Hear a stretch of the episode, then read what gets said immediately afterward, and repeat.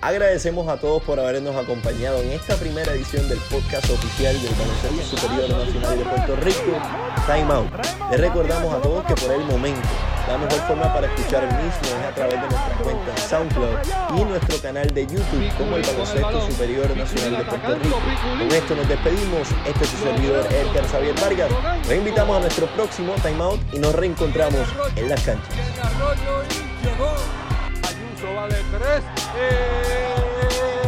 Échale. Y va a seguir. Gary Brown suelta el triple. Tripleta.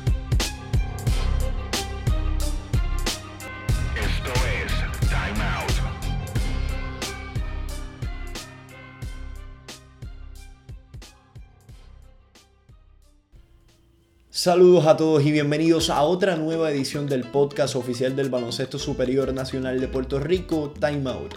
En esta ocasión nos sentamos a conversar con la primera selección del pasado sorteo de nuevos ingresos de los Santeros de Aguada, Juan Ramón Rivas. Bajo la tutela del entrenador Eddie Casiano, Juan Ramón Rivas tendrá su primera temporada en la liga que arranca el próximo sábado 5 de mayo alrededor de todo Puerto Rico. Contento que me tocó con un coach que ya estoy, eh, que está, eh, he estado con antes en la selección y que sé que este equipo es young y que tiene buena, buenas personas. Eh, Emi Andújar, que obviamente no va a jugar con nosotros este año, pero sabía que él iba a estar aquí. Eh, Cris Gastón, eh, Gilberto Clavel eh, Alex Abreu, to- toda esa gente que yo he jugado con ellos en, la selección y eh, me dice en donde yo estaba, estaba en el gym haciendo pesas, eh, trabajando para prepararme para este momento y para la liga. Y cuando te enteraste, Ramón, Juan Ramón Rivas, primera selección del sorteo de los ingresos, ¿cómo fue esa noticia? ¿Quién te la dijo? ¿Cómo, ¿Qué pasó? ¿Cómo, cómo llegó esa noticia a ti? Eh, mi papá, mi papá me llamó y me dijo, eh, te cogieron los santeros de Aguada. Y yo dije, ok, estoy ready para eso. Y nada, eh, estaba contento, orgulloso, que yo he trabajado tan duro para este, para este momento y para que alguien me vea en esa posición número uno. es algo que enseña cuánto trabajo yo le he puesto al baloncesto. De primera instancia, muchos nombres estaban sonando en este pasado sorteo, Basabe, Combi, el mismo KJ Mora que tuvo una destacada participación en el NCAA. ¿Pensabas que, hubiese, que tú eras el primer, sorte- el primer pick o tú decías, quizás no sea el primero, pero debo estar entre los primeros cinco? ¿Qué pasaba por tu mente previo al sorteo? De verdad, yo no estaba muy, eh, como que pensando mucho en el sorteo. Yo estaba, el, el equipo que me coja, yo voy a estar ready para jugar con ellos y voy a estar eh, preparándome físicamente en, en Orlando para poder hacer una buena impresión cuando llegue allí. Pero nada, eh, ser seleccionado por Santeros de Aguada fue, mm, yo creo que una de las mejores opciones. Previo a esta entrevista habíamos hablado sobre esto. Antes del sorteo te estabas preparando doble tanda allá en Orlando. ¿Cómo fue ese proceso de entrenamiento? Bueno, yo me levantaba a las 9 de la mañana, primero trabajaba con mi padre eh, a- debajo del poste haciendo un montón de cosas. Después de eso, a las 10 estaba tra- eh, con Carlos Morales Jr., eh, que el papá de él cochó en la, en la selección, que me ha traineado desde los diablos de, de- desde quinto grado y siempre me ha ayudado en ese aspecto de- del juego, pero yo creo que y después de eso tenía otro trainer que se llama Steven García con Two Hands Basketball eh, por la tarde que hacía pesa y baloncesto otra vez. Yo estaba en todo momento pensando en baloncesto, comiéndome el baloncesto, todo. Era, ese era mi, mi punto de vida. Remontando hacia su infancia, sin lugar a dudas, Juan Ramón Rivas entró en contacto con el deporte del baloncesto a través de su padre Ramón Rivas y en gran medida su desarrollo dentro del deporte fue basado en los Estados Unidos en el estado de Orlando. Bueno, yo empecé en baloncesto en Puerto Rico, eh, jugaba en Coquí eh, y mi papá me cochaba ahí y después jugué en la YMCA aquí también eh, con, con Willow que juega por San Germán. sí. Y Esos fueron los primeros momentos que yo me recuerdo jugar baloncesto organiza- ah, or- organizado. Pero nada, eso, esos fueron los primeros, las primeras eh, etapas que estaba, tú sabes, en el baloncesto. Yo cuando nos mudamos de Puerto Rico, me, no, yo no estaba muy feliz. Yo quería quedarme aquí porque tenía todos los amigos, esto y lo otro. Pero mi papá estaba pensando más adelante y él quería ponerme en una situación mejor eh, y me mudó para eh, Orlando y de ahí me, eh, hemos conseguido más pasos para llegar para la NCAA, tú sabes, en, en Kansas City y pude, y pude estar coachado por Carlos Morales otra vez, que, que fue el que me ayudó un montón en, en mi proceso, pero moviéndome a- de cada lado no fue mucho porque después que yo me mudé a Orlando ya yo estaba ahí por el resto de mi vida casi. So, eh, es algo que de verdad no me afectó. Y después eventualmente me fui para Missouri, cuando fui para UMKC, y ya yo estaba como que programado, tú sabes, a estar acostumbrado al cambio y después de eso también me, me transferí para North Georgia y otra vez estaba, tú sabes, acostumbrado. Después ya cuando estaba 17, 18, que estaba pre- como que ya pensando del BSN, empecé a, a estudiar, a, a ver los jugadores, a, a ver los tipos de jugadores que eh, eran como yo, como Ángel Pasallo, tú sabes, esos jugadores que yo sé que me iba a tocar jugar contra ellos eventualmente. En el principio de nuestra charla, Juan, hijo del legendario canastero puertorriqueño durante la década de los 90, Ramón Rivas, reflexionó acerca del impacto de su padre a través de su persona y en su desarrollo como baloncelista. Bueno, algunas veces fueron, no fueron las mejores porque yo como nene chiquito no, no pensaba mucho. Eh, eh, mi padre es un, legend del baloncesto, jugó en la NBA, tiene más, ah, más knowledge que yo en, en el juego, pero como nene chiquito tú no estás pensando en eso, tú te crees que te lo sabes todo, hasta que llegué a high school y yo... em, ah, entendí que él sabía más que yo y que él me podía ayudar y él siempre me estaba breaking down my game, tú sabes, en todos los aspectos, cuando él me veía jugar esto, lo que puedes ir para rebote, puedes mejorar tu, tu driveo, puedes mejorar tu tiro, tienes que estar más, eh, eh, tienes que tener más confidence cuando estás en el juego. Eh, él tenía muchas cosas que él me ayudaba y todavía hasta este día me ve todos los juegos por televisión, si era college, si era de México, si era en Arecibo, que él fue para Arecibo conmigo, en Liga de las Américas. Él siempre está encima mío, tú sabes, dándome muchas cosas para yo mejorar. Y yo creo que lo hace obviamente para ayudarme y porque sabe que yo puedo hacerlo mejor. En términos de juego, son dos juegos totalmente diferentes. Oh, sí. Eh, tu papá era un jugador que le gustaba el, el juego sucio en la pintura, jugar duro en el canasto adentro. Sin embargo, tú eres un jugador capaz de poner el balón en el piso, capaz de agitar el tiro a distancia.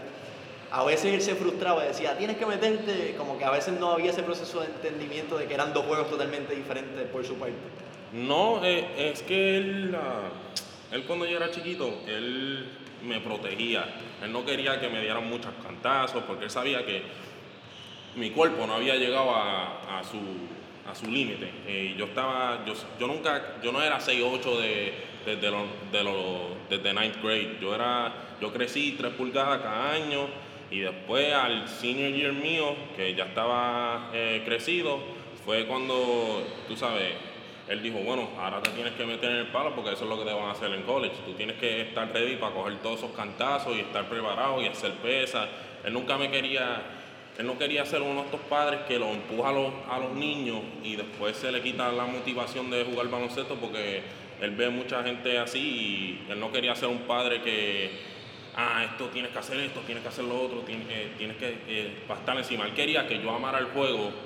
eh, tú sabes, de mí, no que él viviera de, de, de mí, ¿cómo tú dices? Eh, Sí, que, que aprendieras a amar el básquetbol por cuenta propia, ¿no? eso mismo, él quería eso y yo creo que hizo lo mejor para eso porque eventualmente yo dije un día, yo quiero mejorar y lo quiero hacer yo solo, tú sabes. Y él me ayudó en ese proceso.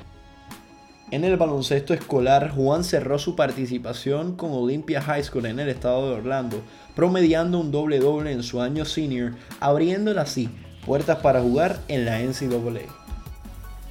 Bueno, eh, en mi senior year, eh, en mi junior year, eh, que yo estaba en Olympia High School, yo jugaba con Derek Reese de Ponce. Y él era el 4, teníamos otro jugador, Mark Eddy, que era 5, que también pues jugó baloncesto en la NCAA, y teníamos otros jugadores en la 1 y 2, y ahí yo podía jugar la 3, pero después todos ellos se graduaron y me dejaron solo, y yo tenía que jugar 1, 2, 3 y 4 y 5, y yo ba- bajaba la bola, que mi senior year fue uno de los años que yo progresé tanto en el baloncesto porque yo pude jugar sin tener miedo a nada. Yo era el único que estaba en ese equipo que tenía, eh, eh, tenía un chance de jugar en División 1 en, eh, en la NCAA. Y yo lo cogí, yo si hacía un, un mistake o fallaba en algo, era para eh, seguir dándolo otra vez porque es que yo no tenía nada eh, que probar en esa liga, era para yo mejorar. Y yo creo que mi coach Mark Grisick fue uno de los coaches que me, me dejó jugar y me dio esa confianza que hasta hoy mismo lo tengo, tú sabes. Claro. En términos de una vez acaba ese año de high school senior, ¿cómo fue ese proceso de reclutamiento? ¿Qué recuerdas de él? ¿Qué ofertas tenía? ¿Cómo fue ese proceso?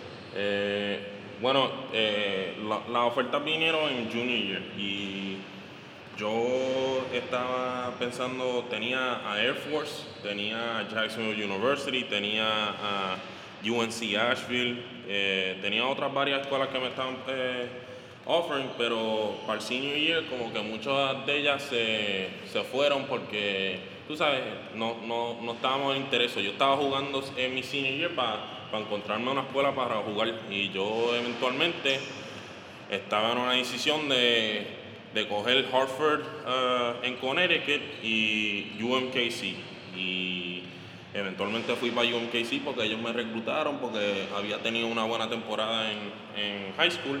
Y fui para allá y esa fue mi decisión, tú sabes. Pero las cosas pasan por razón, tú sabes, trabajé por eso. Y, y- y es otro gol que como llegar al BSN, llegar a la División 1 en fue un gol que yo quería desde empezar el baloncesto.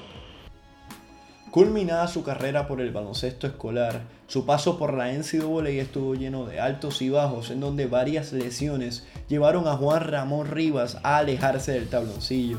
En su primera temporada una conmoción cerebral hizo lo propio, mientras que en su segundo año una operación en su hombro llevó a Juan Ramón Rivas a pedir un cambio de universidad entrando a su tercer año de participación debido a una frustración con su antiguo cuerpo técnico. En su última temporada de elegibilidad, su año senior, unos líos con una fascitis plantar llevaron a Juan Ramón Rivas a alejarse del tabloncillo por tercera ocasión en sus cuatro años. En sí, Juan solo pudo disputar 35 partidos en sus cuatro años por la NCAA. Ese año fue difícil porque es que yo estaba tratando de, ir y jugar, y, pero tam- también sabía que mi, que mi cuerpo no estaba ready y que yo necesitaba ponerme más fuerte, eh, preparar mi juego mejor para esa liga de, de juego que yo estaba. Y yo creo que fue lo mejor que pasó porque yo me puse más fuerte, eh, trabajé en mi juego más, eh, pude tener, es como Ben Simmons en la NBA, él, él se quedó un año trabajando, trabajando, trabajando y ahora cuando está jugando está, ya está acostumbrado a todos esos golpes y yo creo que eso me ayudó después a poder tener ese mismo impacto eh, que otra vez, mi segundo año me tuve otra lesión que fue el hombro y tu- est- estuve afuera seis meses que tam- también no me ayudó en ese proceso, pero yo creo que cuando toqué la cancha estaba más preparado físico, tú sabes, eh, en esos momentos. Segundo año, una operación de hombro que te saca afuera. Mano, tienes que haber estado frustrado. ¿Qué pasó por tu mente? ¿Llegaste a pensar, ok, el basquetbol aquí queda? ¿O, qué pasó por tu mente en esos momentos? Esos momentos fueron súper difíciles. Yo estaba frustrado, yo estaba enfogonado. Yo quería jugar baloncesto ya, eh, estaba ready, creía que iba a empezar, eh, pero tenía que, seguir peleando para un, pa una cosa que yo siempre me he dedicado. Y yo creo que si me hubiese quitado ahí, yo creo que lo, que lo veo ahora y creo que me hubiese enfogonado porque dejé algo que yo amaba. Tenía que seguir peleando y, y mi papá siempre me daba confianza y me motivaba, sigue trabajando, sigue mejorando tu hombro, sigue eh, trabajando en tu driveo, cosas que tú puedes hacer para que tú estés ready. Y yo seguí trabajando y no me quité. Tercer año, cuarto año, el tercer año pides un transfer de la universidad. ¿A causa de qué llegó esa decisión? Bueno, yo, eh, yo y mi coach no nos estábamos llevando bien porque él en lo que estaba eh, en el progress de, tra- de tratar de, eh, ¿cómo tú dices? Rehabilitate. La rehabilitación. La rehabilitación del hombro, él me estaba tratando de forzar a jugar antes de tiempo. Y yo no estaba ready antes de tiempo y él no tomó esa cosa como, ah, tú tienes que jugar ahora, yo te, yo te pago, que no me paga, es, tú sabes, un, un scholarship. Pero en ese momento yo dije, mejor voy para otro sitio y, lo hago en otro sitio porque es que yo necesito a alguien que me esté empujando de una manera positiva y que me motive. ¿Y por qué decides eh, a North Georgia? North Georgia fue una escuela que antes de, todo eh, me estaba reclutando de, high school. Y yo obviamente yo quería jugar División 1 eh, y no, no estaba pensando en, en North Georgia porque era una División 2. Pero después que vine yo no quería sentarme otro año en una División 1 porque si yo me transfiero me tengo que sentar otro año y eso iban a ser tres años que me sentaba viendo baloncesto cuando yo quiero jugar. Eh, so decidí ir para North Georgia, eh, que fue una, una escuela que ya yo sabía, porque ya yo la, visi- la había visitado en mi senior year de high school, creyendo, tú sabes, para chequearla, pero fue una buena idea. Y ¿Cómo se sintió volver a entrar a jugar, a volver a lanzar en un balón un juego oficial? Estaba perdido. Mi primer juego estaba perdido. No, no había tocado una bola. No, no que no había tocado una bola, pero yo no estaba en un juego. Yo no había jugado un juego organizado en dos años y medio. Hasta, hasta que llegué ahí. So, yo estaba como. Yo podía jugar afuera, esto y lo otro, pero cuando llegó, eh, llegó el primer juego estaba como que un poquito eh, desbalanceado, tú sabes, no, eh, me sentía funny, no, no estaba como que en los sitios correctos, pero después en lo que la temporada seguía, tú sabes, todas esas cosas vinieron, que fue rápido, tú sabes, es que estaba fuera del juego tanto tiempo que me afectó, pero todo, todo worked out for the better. Claro, tu último año, año senior, juegas, luego tienes otra lesión, una fascitis plantar que a mitad de temporada te saca fuera de cancha. Vienes de una lesión tu primer año, una lesión en tu segundo. Tuviste unos breves minutos, tuviste un breve tiempo en tu tercer año que pudiste jugar, tus ánimos se levantan hacia arriba, luego otra lesión. ¿Qué pasó por tu?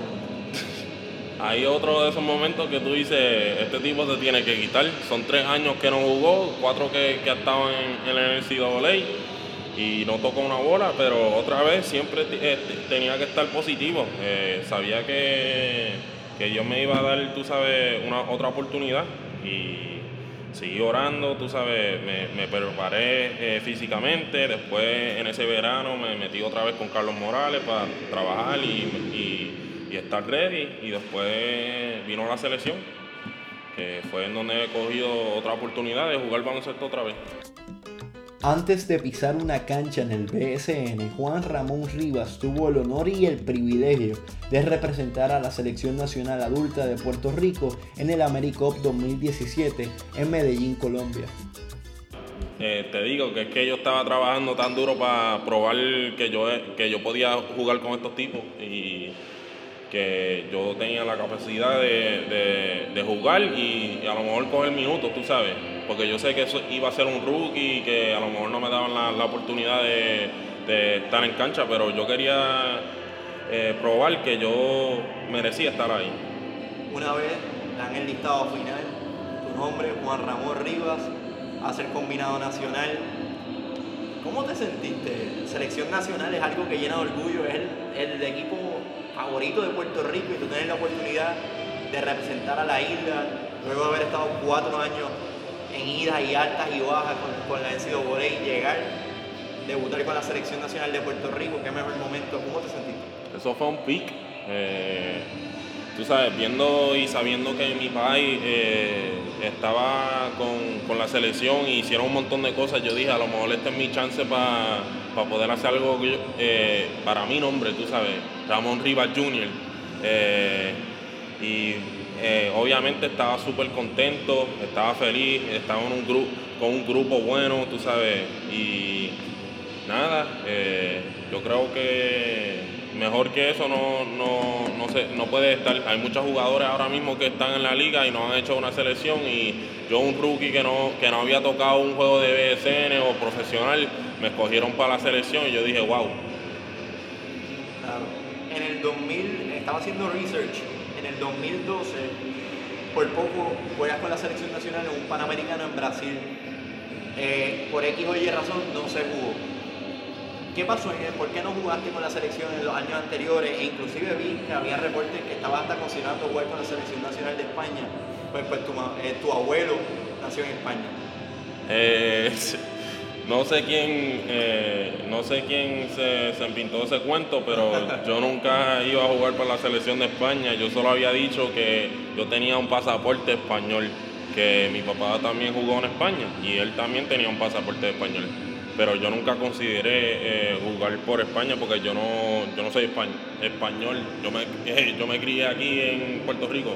eh, pero yo no jugué en esa en el 2012 con Puerto Rico porque eh, primero no estaba batallando un, schedule que no eh, era IAU o era jugar eh, en, en esos panamericanos. Yo to- eh, yo no yo creía que IAU era mi, mi mejor para lo que yo estaba tratando de conseguir y después aunque sea, me llamaron y me dijeron que me iban a, a volar, pero yo tampoco tenía mi pasaporte eh, preparado para ir para Brasil, so no pude ir.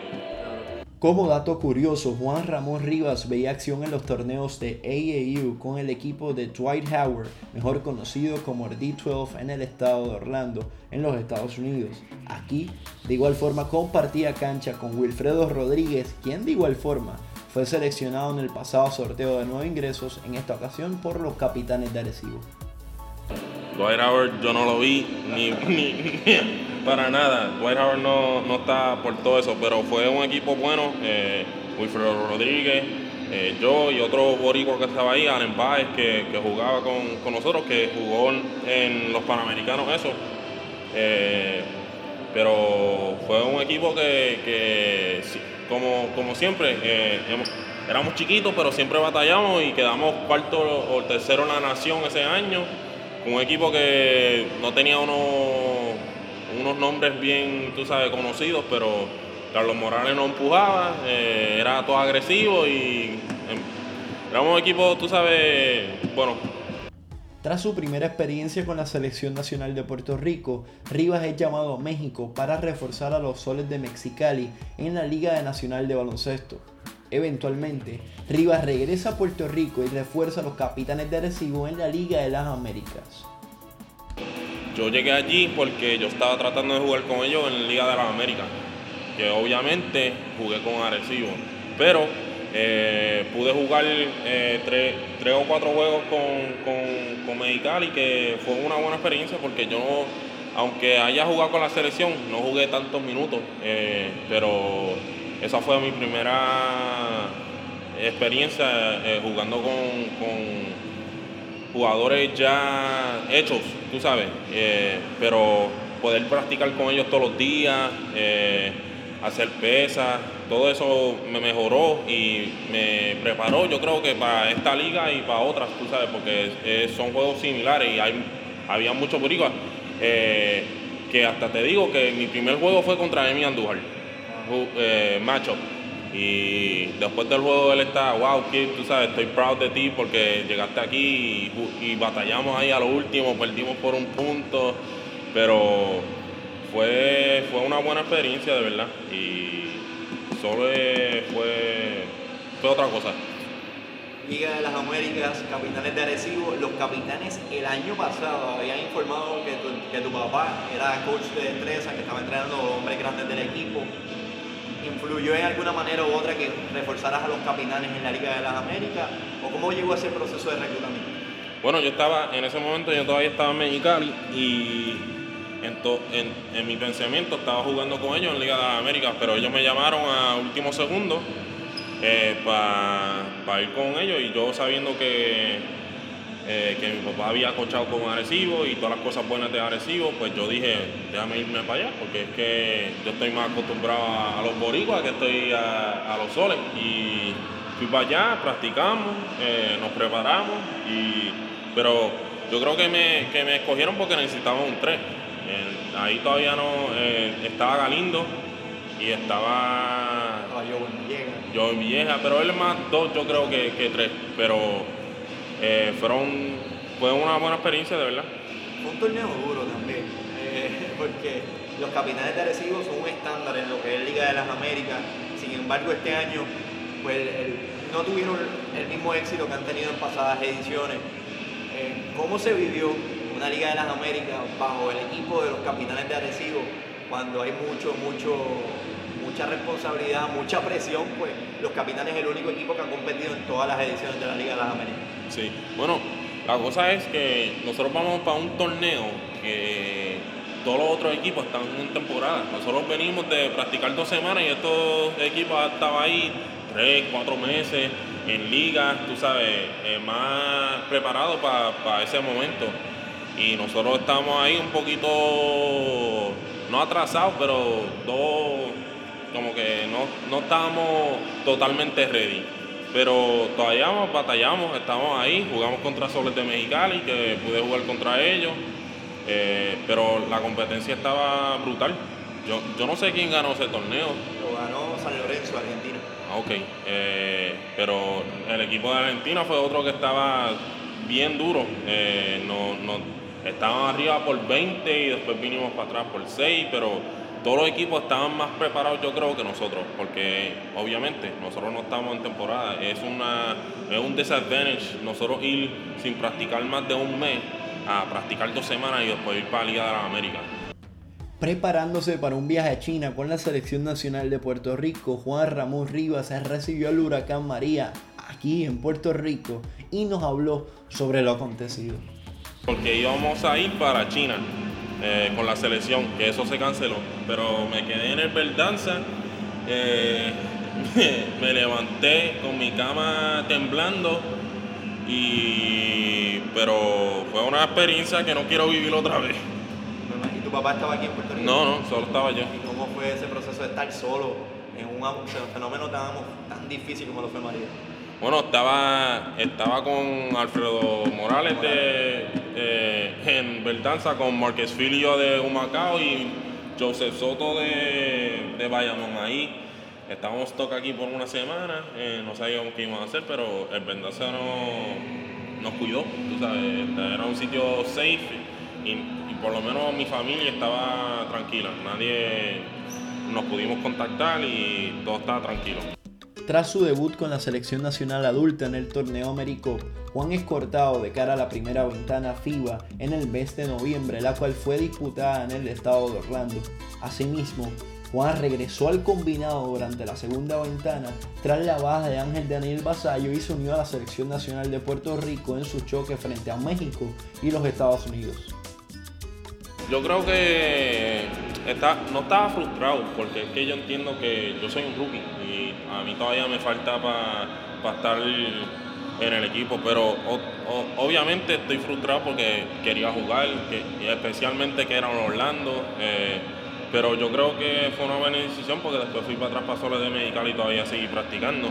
Como un brain, no, eh, fue como un life check, como que todavía tienes que prepararte más duro y tienes que practicar más duro para poder hacer este equipo. Y yo creo que eventualmente eso eh, fue una cosa que, que yo creo que me ayudó. Sin embargo, en la segunda ventana sí hace el equipo. eh, en una ventana súper importante para Puerto Rico, ya que tenía que ganar sí o sí tanto a México como a Estados Unidos.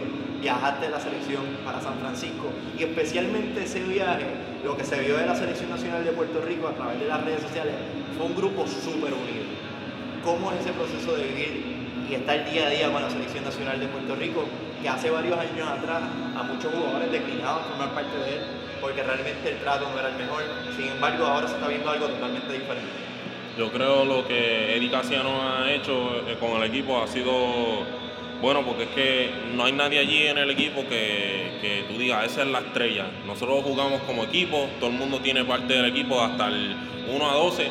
eh, todo, todo el mundo puede aportar minutos y todo el mundo se, se- se llevaba bien. eh, era, era un grupo que no, que no estábamos como que tratando de avoid each other, estábamos siempre tratando de hang out, tú sabes, hablar con cada uno, estar, tú sabes, ahí como, como familia. Y yo creo que eso nos ayudó cuando empezamos a jugar. De cara a su primera experiencia en la liga del BSN, Juan se mostró bien entusiasmado con la oportunidad que le dio a Aguada y la oportunidad de crear junto a los Santeros un nuevo futuro.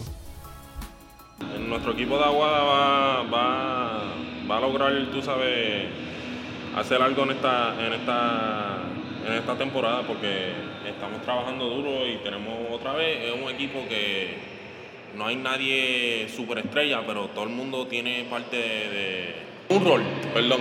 Eh, pero yo creo que, que podemos enseñarle a todo el mundo que, que- que somos un buen equipo y que, que nos falta mucho, tú sabes. En el fin de nuestra conversación se le preguntó a Juan Ramón si sentía presión en llevar el apellido Rivas en su espalda y todas las implicaciones que esto amerita. No, para nada. Eh, yo creo que presión es para gente que, que no trabaja y que no está preparado para, que no se prepara para la ocasión. Y yo hasta este momento y, y a- en todos momentos siempre me he preparado físicamente, en mi baloncesto, en mis pesas, y yo creo que todo eso me va, me va a ayudar a ser buen jugador en esta liga y poder ayudar a los santeros de Aguada a llegar a- hasta lo último. Vamos en un segmento que se llama De aquí para allá. Voy a hacer un nombre, lo primero que venga a tu mente y con esto vamos a cerrar. Puerto Rico, Mi isla, Carlos Arroyo, eh, uno de los mejores jugadores de Puerto Rico, si no el mejor. José Juan Barea, Eh, otro buen jugador de Puerto Rico. Ramón Rivas, Dad, Carlos Morales, Jr., Carlos Morales Jr., eh, mi coach, Carlos Morales Padre, coach de la selección. jugador favorito de la NBA, ahora mismo, Russell Westbrook, jugador favorito del BSN, Carlos Arroyo, equipo favorito, a Santeros de Aguada. no puedes decir otro, No, Eh, comida favorita, uf, sushi. cantante favorito. Eh, uf, está difícil. The Weeknd. Estaba leyendo un talento que tengas que la gente no conoce, dice que cantas. Un poquito. ¿Te atreves a cantar algo aquí? No. Ok, por último, cierra los ojos. ¿Dónde ves a Juan Ramón Rivas de aquí a cinco años? De aquí a cinco años yo te digo que, que- que puedo ser un, un gran jugador en esta, en esta liga porque con todo lo que yo me he preparado, yo creo que estoy listo para más y voy a seguir trabajando para ser un, un- un buen jugador en esta liga. Pero creo que me falta mucho, pero estoy trabajando para eso. Juan, un honor. Gracias. Agradecemos a todos por habernos acompañado en esta tercera edición del podcast oficial del Baloncesto Superior Nacional de Puerto Rico, Time Out. Les recordamos a todos que por el momento la mejor forma para escuchar el mismo es a través de nuestra cuenta en SoundCloud y nuestro canal de YouTube como el Baloncesto Superior Nacional de Puerto Rico. Con esto nos despedimos. Este es su servidor Edgar Xavier Vargas. Los invitamos a nuestro próximo Time Out y nos reencontramos en las canchas.